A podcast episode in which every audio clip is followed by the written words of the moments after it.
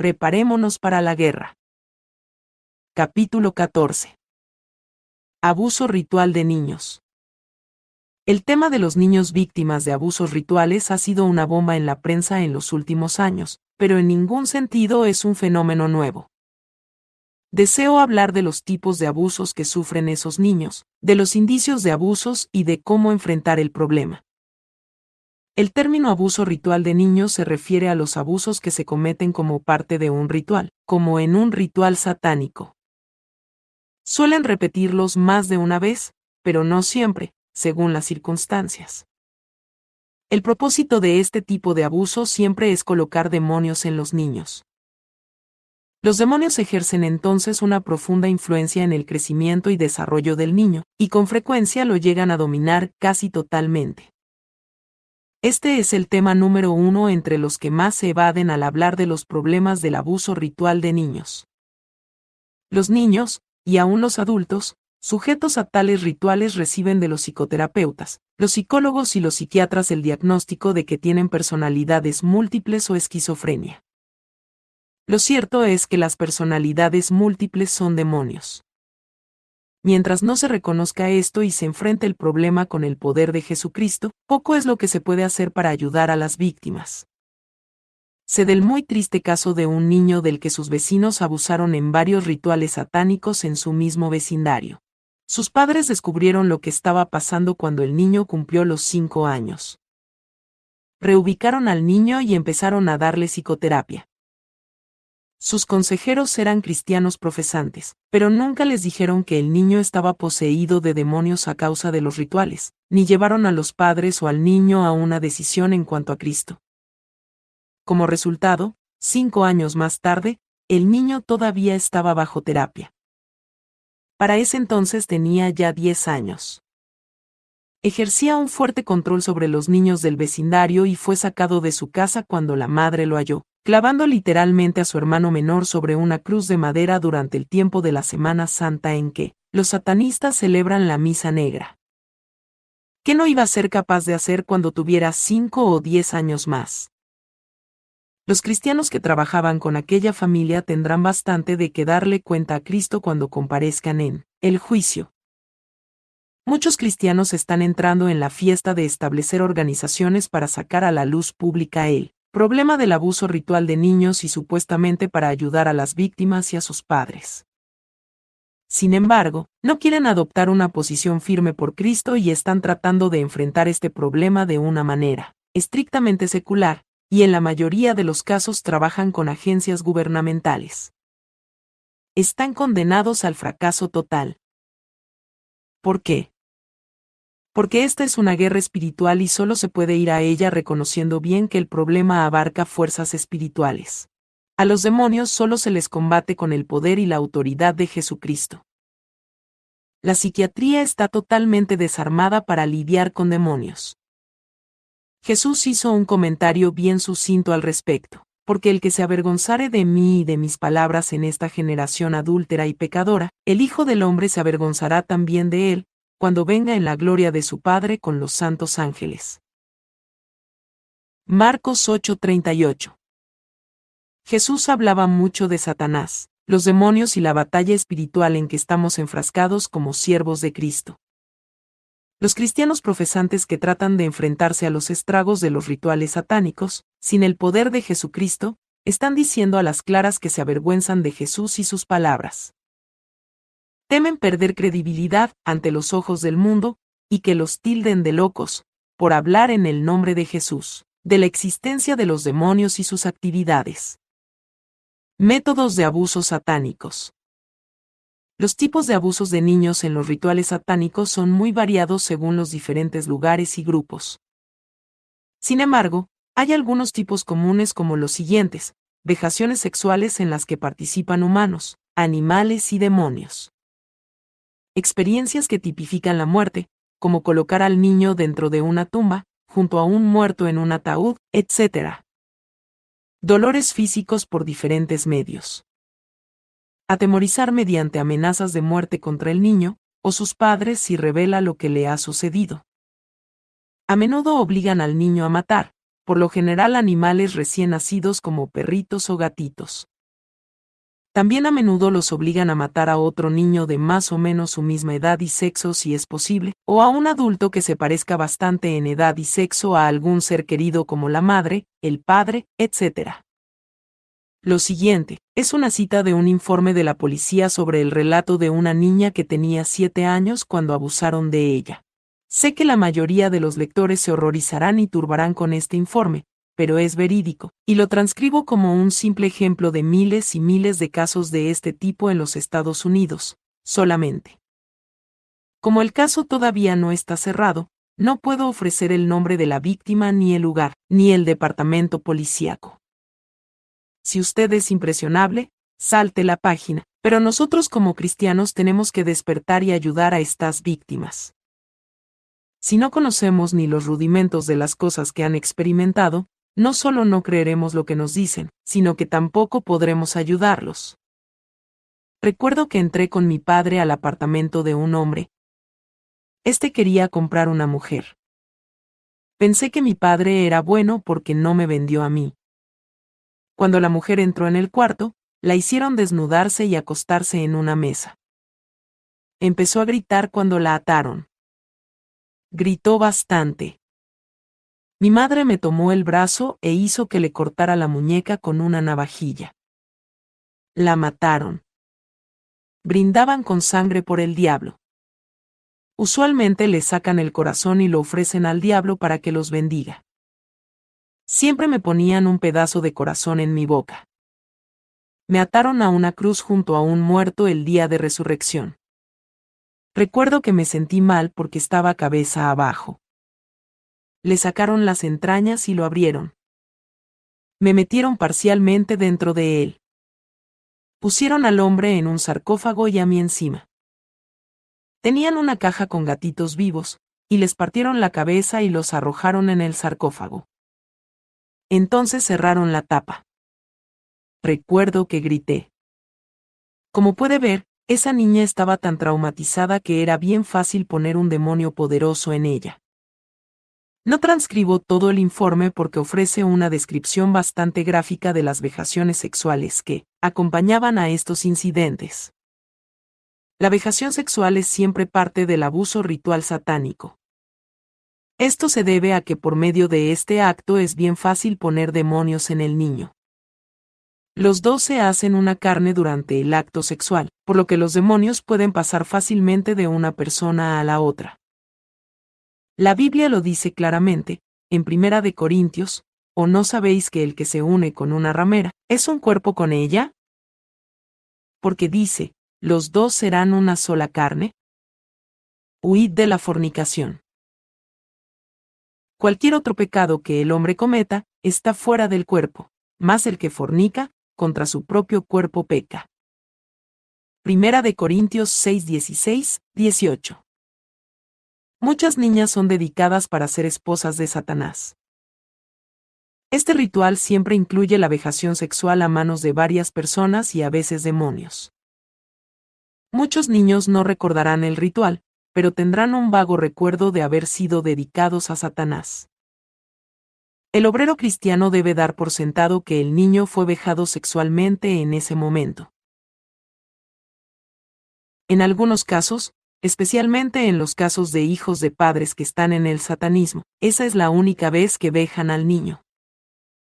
Esta es una causa de problemas que a veces descuidamos en los adultos que se entregan a Cristo tarde en la vida. Todo niño que ha sufrido abusos en los rituales satánicos está poseído de demonios, aun si se trata de hijos de cristianos. Una vez que los padres aceptan esta realidad y la enfrentan, la mitad de la pelea está ganada. Señales y síntomas del abuso de niños. Los pequeños no pueden expresar lo que les han hecho porque no tienen el vocabulario.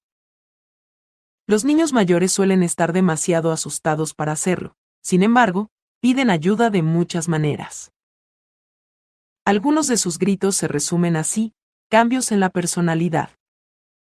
Si un niño normalmente es desenvuelto, puede volverse muy retraído, y viceversa. La mayoría de los niños se vuelven rebeldes y desobedientes intentando atraer la atención a sus heridas no declaradas. Indicios en el juego. Muchos niños juegan a lo que han experimentado. Los padres deben fijarse en lo que juegan sus hijos y cómo lo hacen. Un ejemplo tipo es la de la niña abusada de tres años que lanza la muñeca en la silla y le dice, siéntate ahí y cállate o te mato. Afortunadamente, esta no era una frase que la niña estaba acostumbrada a oír de sus padres, ni se le permitía ver mucha televisión, de modo que los padres se dieron cuenta enseguida de que algo andaba raro. En el caso del niño que mencioné que había sufrido abusos a los cinco años de edad, dice su madre que cada vez que se arañaba la rodilla o se cortaba el dedo, inmediatamente tomaba la sangre y pintaba cruces invertidas en la pared. Indicios verbales.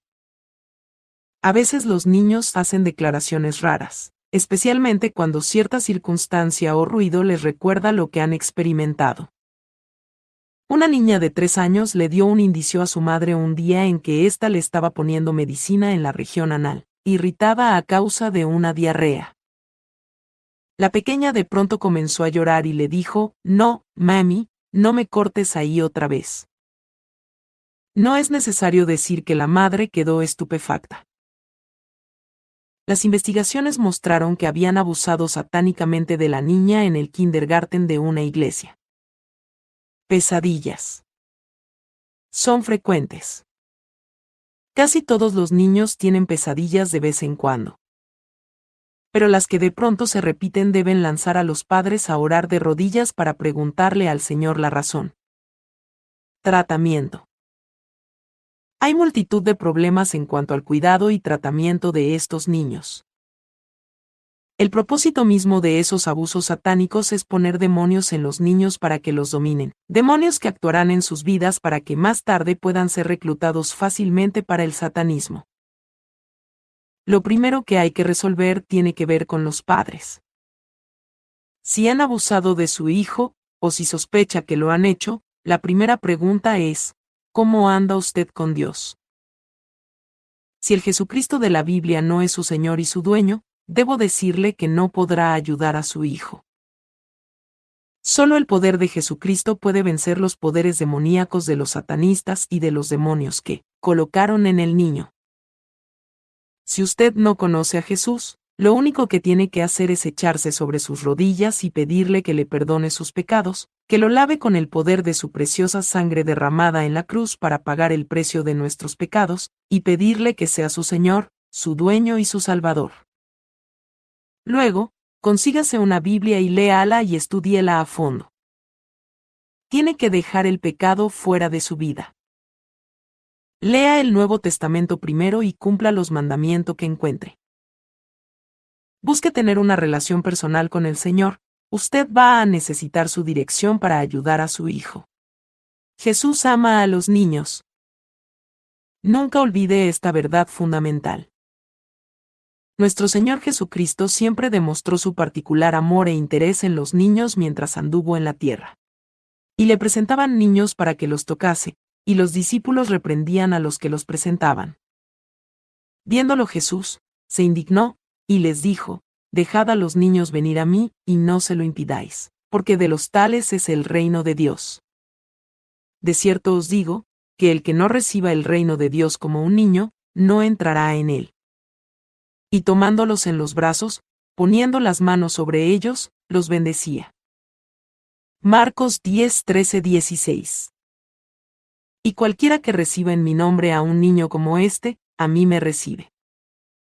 Y cualquiera que haga tropezar a alguno de estos pequeños que creen en mí, mejor le fuera que se le colgase al cuello una piedra de molino de asno, y que se le hundiese en lo profundo del mar. Mirad que no menospreciéis a uno de estos pequeños porque os digo que sus ángeles en los cielos ven siempre el rostro de mi Padre que está en los cielos.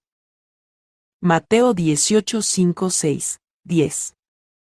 Estos y otros pasajes muestran claramente el amor especial del Señor por los niños. Jesús ama a los niños. Los trata con bondad y compasión. Nosotros, por lo tanto, tenemos que hacer lo mismo. He aquí el plan que sugiero si usted piensa que han abusado de su hijo o hija en rituales satánicos. 1. Primero, échese sobre sus rodillas ante el Señor. Pídale que purifique su propia vida enseguida. Deje el pecado fuera de su vida. Si ha cometido algún pecado o le ha abierto alguna puerta a Satanás en su vida, no podrá lidiar con los demonios y perjudicará a su hijo. 2. Una vez que se lo ha pedido, y ha recibido confirmación del Señor de que han abusado de su hijo, son varias las decisiones que tiene que tomar. La primera decisión es en cuanto así lo notifica a las autoridades. Tiene que buscar cuidadosamente la sabiduría del Señor en esto. Ciertamente estamos en los últimos tiempos, y nuestro país está casi totalmente corrupto. Los satanistas se han infiltrado en todos los cuerpos policíacos, departamentos de bienestar social, y especialmente en todo lo referente a las áreas de la psicología y la psiquiatría. El abuso ritual de niños no sucede así porque sí. Por lo general es planeado con cuidado, y ya hay satanistas infiltrados en todas las agencias gubernamentales que se ocupan de esos casos. Debe saber que una vez que lo notifique a las autoridades, esencialmente habrá perdido el control de su hijo. He estado en contacto con muchísimos padres que han caído en esta terrible trampa. El Departamento de Bienestar Social demanda que sometan al niño a evaluación y tratamientos psiquiátricos. Casi siempre estos psicólogos usan tecnologías demoníacas como el hipnotismo. Si los padres no quieren, el Departamento de Bienestar interviene y saca al muchacho de la casa, y lo coloca en un hogar de acogida que frecuentemente es dirigido por satanistas. Pueden hacer eso legalmente simplemente declarando que los padres no quieren que el niño reciba tratamiento. Casi nunca se logra condenar a nadie en casos de abusos satánicos. Las agencias que deben hacer cumplir la ley están también bien controladas por los satanistas. Sé de varios casos recientes en los que el sistema judicial no quiso condenar a los perpetradores de abusos satánicos y ahora los antiguos acusados están presentando demandas por difamación en las cortes civiles. Se de otro caso en el que los satanistas se las arreglaron para exonerarse y luego acusaron a los padres del abuso. Como resultado, han sacado de la casa a los niños hasta que el caso se resuelva. Otra vez, los padres han perdido a sus hijos. Mi consejo es que no se acuda a la justicia. 3. El cuidado médico es un gran problema, y algo en lo que los padres tienen que tener mucho cuidado. Los médicos por ley tienen que reportar cualquier caso de abuso o vejación sexual de menores al Departamento de Bienestar Social y a la policía. Si lleva al menor a un médico, tendrá que lidiar con las autoridades. Casi no se puede hacer otra cosa si el menor ha sufrido lesiones físicas, o si hay indicios de supuración de la vagina o el pene, prolongado dolor de garganta o erupción en la piel. Estos pueden ser síntomas de enfermedad venérea. En este caso no queda más remedio y hay que acudir al médico. Pero hay que tener mucho cuidado en cuanto a ceder ante bienestar social, que insistirá en que lleven al niño al psicólogo, etc. Mantenga la calma y desentiéndase del sistema gubernamental lo antes posible. 4 tiene que sacar al niño de la zona. Sé que será un sacrificio financiero, pero tiene que irse de la zona y tener al niño en la casa si es posible. No cambie simplemente de kindergarten. Recuerde, ya están marcados de por vida. Para los satanistas y los demonios, esos niños son propiedad de Satanás y así lo considerarán por el resto de sus días. Veo un índice muy alto de abuso ritual satanista en hijos de personas que fueron vejadas también cuando niños, aun cuando después nunca participaron en el satanismo sino que se hicieron cristianos. Están marcados por el reino de Satanás y los siguen de cerca. Los hijos de padres que fueron vejados satánicamente se convierten en blancos certeros. 5. Padres, reúnanse con otros cristianos de confianza, si conocen a alguno. Oren con ellos por la liberación del niño de los demonios que tiene dentro. No deben hacer de esto un incidente traumático para el niño. Uno de los padres simplemente debe tomarlo en sus manos, lo rodean, y lo ungen con aceite pidiéndole a nuestro Padre Celestial en el nombre de Jesucristo que quite los problemas. No hay que asustar al niño hablando de demonios. El Señor sabe los deseos e intenciones de nuestro corazón. Él sabe que ustedes se están refiriendo a los demonios. Recuerden que el Señor trata a los niños como niños, con suavidad. 6. Dejen que el niño juegue a las cosas que ha experimentado y que le han hecho. Cada vez que lo vean ansioso o noten cambios en su conducta, cambios que pudieran ser resultado del abuso, simplemente tómenlo en sus brazos y oren, pidiendo a Jesús que lo limpie y sane. A veces, particularmente en los casos de niños mayores, será necesario reprender a los demonios y ordenarles salir en el nombre de Jesucristo. Yo digo con frecuencia a los padres, por si acaso, échelos fuera. En otras palabras, si sospechan que hay un demonio en su hijo, ordénenle al demonio que salga. Pero repito, no alcen la voz. Hablen suavemente y con dulzura hacia su hijo. Unjan y sellen el cuarto del niño. Todas las mañanas y todas las noches tómenlo en brazos y oren que el Señor le dé una protección especial y lo sane. Ténganlo en casa y por lo menos durante seis meses proporcionenle una atmósfera en la que se sienta bien seguro, bañado en la oración y la palabra de Dios. Recomiendo fuertemente que durante ese periodo ni siquiera en el departamento de cuna de la iglesia dejen al niño solo. Recuerde que el miedo es uno de los principales instrumentos que los satanistas han aplicado a su hijo. Si le es posible, a una costa de un sacrificio económico, la madre no debe ir al trabajo, sino quedarse con el niño todo ese tiempo. 7.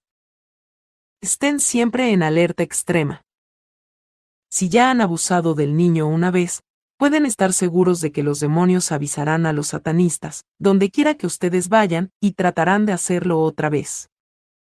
Conduzcan a su hijo a entregarse a Cristo en su temprana edad. Enséñenle con diligencia la Biblia. Enséñenle a orar, y sobre todo, tan pronto tenga edad suficiente para entender, enséñenle a pelear espiritualmente. La mayoría de los niños de 5 o 6 años entienden pronto el poder del nombre de Jesucristo. Protéjanlo lo máximo posible de las influencias ocultistas, especialmente en los programas de dibujos animados del sábado por la mañana que ven la mayoría de los niños, y de los muchos juegos ocultistas. 8. Nunca podré enfatizar con suficiente fuerza que su seguridad está en el hecho de que Cristo ama a los niños. Si ustedes son fieles en la oración, diligentes en cuanto a la palabra de Dios, y se mantienen alejados del pecado y son fieles en enseñar a sus pequeños en cuanto al Señor, Cristo limpiará y sanará completamente a su Hijo. Verán, en un periodo de semanas y meses, un firme y gradual cambio a medida que la sanidad va tomando lugar. No será fácil, pero no hay otra manera. Jesucristo es la única respuesta. Ejemplos de la vida real. 1. No hace mucho tiempo, estuve ofreciendo consejería a una bella pareja de cristianos por seis meses. Su hija de tres años había sido víctima de vejaciones sexuales y abusos en rituales satánicos en un kindergarten de una iglesia. He cambiado todos los nombres para protegerlos. Como mencioné anteriormente en este capítulo, el primer incidente que de veras puso sobre aviso a la madre de Cindy, Bárbara, fue unas sorprendentes palabras de Cindy. Cindy estaba con tanta diarrea que el ano le dolía. Bárbara consiguió una medicina del médico para aliviar el dolor y la picazón. El primer día en que fue a untarle la crema en el ano, la niña empezó a chillar y a gritar con violencia, Mami, no, no me cortes ahí otra vez. No hay que decir que Bárbara se horrorizó. A una niña no se le habría ocurrido eso si no se lo hubiera hecho antes. Fue entonces cuando Bárbara me llamó llorando. Había notado a su hija triste y retraída, y a cada rato tenía accesos de llanto, rabietas y pesadillas. Anteriormente siempre había sido una niña serena, simpática y de alegre carácter. Afortunadamente, Bárbara y su esposo cuidaban mucho a sus hijos, no los dejaban ver televisión y tenían cuidado de los juguetes que les compraban. Por lo tanto, sabían que la niña no conocía la violencia ni el vocabulario de la violencia. Bárbara y su esposo hablaron con los jefes de la escuela, y después de investigar descubrieron que había un satanista en un puesto alto en el cuerpo de maestros. Aquel hombre se fue y desapareció antes de que pudieran llevarlo a las autoridades. Había abusado también de muchos otros niños allí. Bárbara y su esposo oraron al Señor. Ungieron a Cindy y le pidieron al Señor que expulsara los demonios. De inmediato se produjo un cambio favorable en la personalidad de la niña. Pero durante los seis meses siguientes, junto a su mamá que se quedaba en la casa a cuidarla y a proporcionarle un ambiente de amor y seguridad, jugando con sus muñecas, ella reconstruía lo que le habían hecho. En ocasiones lanzaba con violencia la muñeca a una silla y le ordenaba con voz autoritaria, no te muevas de ahí y cállate, o te mato a ti y a tu mamá. Cada vez que Cindy se volvía impredecible. Tenía accesos de llanto, o manifestaba algo en sus juegos, o tenía una pesadilla. Bárbara la tomaba en sus brazos, le daba cariño, y calmadamente ordenaba a los demonios que salieran en el nombre de nuestro Señor Jesucristo, y oraba pidiendo que el Señor sanara y protegiera a Cindy. Bárbara y su esposo ungieron la casa, especialmente el cuarto de Cindy. Juntos oraban con Cindy por la mañana y por la noche, pidiéndole al Señor que la sanara y protegiera. Oraban también que el Señor borrara la terrible experiencia de la memoria de Cindy. En seis meses, Cindy había ido mejorando gradualmente hasta volver a ser la niña normal, simpática y feliz de antes. Alabo a Dios por el amor y la fe de aquellos padres. Es una niña muy afortunada. Quiero señalar un error que los padres suelen cometer en tales circunstancias. La tendencia es abandonar todo tipo de disciplina del niño. Hay que entender que la disciplina proporciona estabilidad y seguridad en la vida del niño. Uno debe continuar con las mismas normas establecidas con el niño. Si lo castigaba por algo antes de saberlo del abuso, debe seguir haciéndolo. El niño lo pondrá a prueba enseguida. No solo para ver si puede sacarle ventaja al caso, sino también en busca de seguridad. Si usted no quiere disciplinarlo por lo que le pasó, estará empeorándolo todo. Si todavía no lo ha leído, le recomiendo el libro Atrévase a disciplinar, del Dr. James Dobson. El Doctor. Dobson es cristiano y sus libros se ajustan a la Biblia. 2. El segundo caso muestra el impacto devastador de este tipo de abuso en un adolescente. Recibe una llamada hace algunos meses de un pastor que había sido psiquiatra antes de aceptar a Cristo. Me contó la siguiente experiencia de una joven a la que hacía más de un año que trataba de ayudar. Hasta que leyó mi libro El vino a libertar a los cautivos no había podido ayudar a aquella joven simplemente, porque no podía creer lo que ella le decía.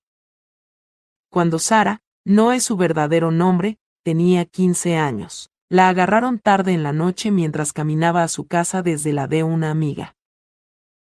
La llevaron a la fuerza a una ceremonia satánica. La desnudaron completamente y la amarraron a un altar de piedra. Encima de ella amarraron a otra joven. A aquella joven la torturaron hasta matarla con heridas en la garganta. Se desangró y murió sobre Sara. Durante aquella ceremonia mataron también a un niño y a un joven. Luego quitaron el cadáver de encima de Sara y muchos de los presentes la ultrajaron sexualmente, hiriéndola con cuchillos en varios lugares, especialmente en el área vaginal. El pastor no sabía cómo se las arregló para escapar viva, y ni ella lo recordaba muy bien. Sara jamás se unió a un grupo satanista, ni participó en el ocultismo. Sin embargo, el efecto de aquella experiencia en su vida fue desastroso. Frecuentemente le asaltaba el recuerdo del tormento y despertaba en la noche con el dolor físico de haber sido violada, aunque ninguna persona había estado cerca de ella. Tenía la sensación de que permanentemente llevaba clavado un cuchillo en la pelvis, aunque los rayos X y los exámenes médicos no revelaban nada. Tenía profundos accesos de depresión y en más de una ocasión había tratado de suicidarse. A los 23 años de edad, conoció a aquel pastor y le entregó su vida a Jesucristo. Su vida mejoró, pero no sino hasta que el pastor le creyó, y aprendió a expulsar los demonios que habían implantado en ella durante la ceremonia. Solo entonces quedó libre del miedo, el pánico, la depresión y las pesadillas que le afligían. Solo Jesucristo y su poder pueden ayudar a estas víctimas. Tenemos por delante días oscuros. Estemos alerta a las tácticas de nuestro enemigo para poder ayudar a sus víctimas. Este fue el capítulo 14 de Preparémonos para la guerra. Por favor, síguenos para que escuches el libro completo. Que Dios te bendiga.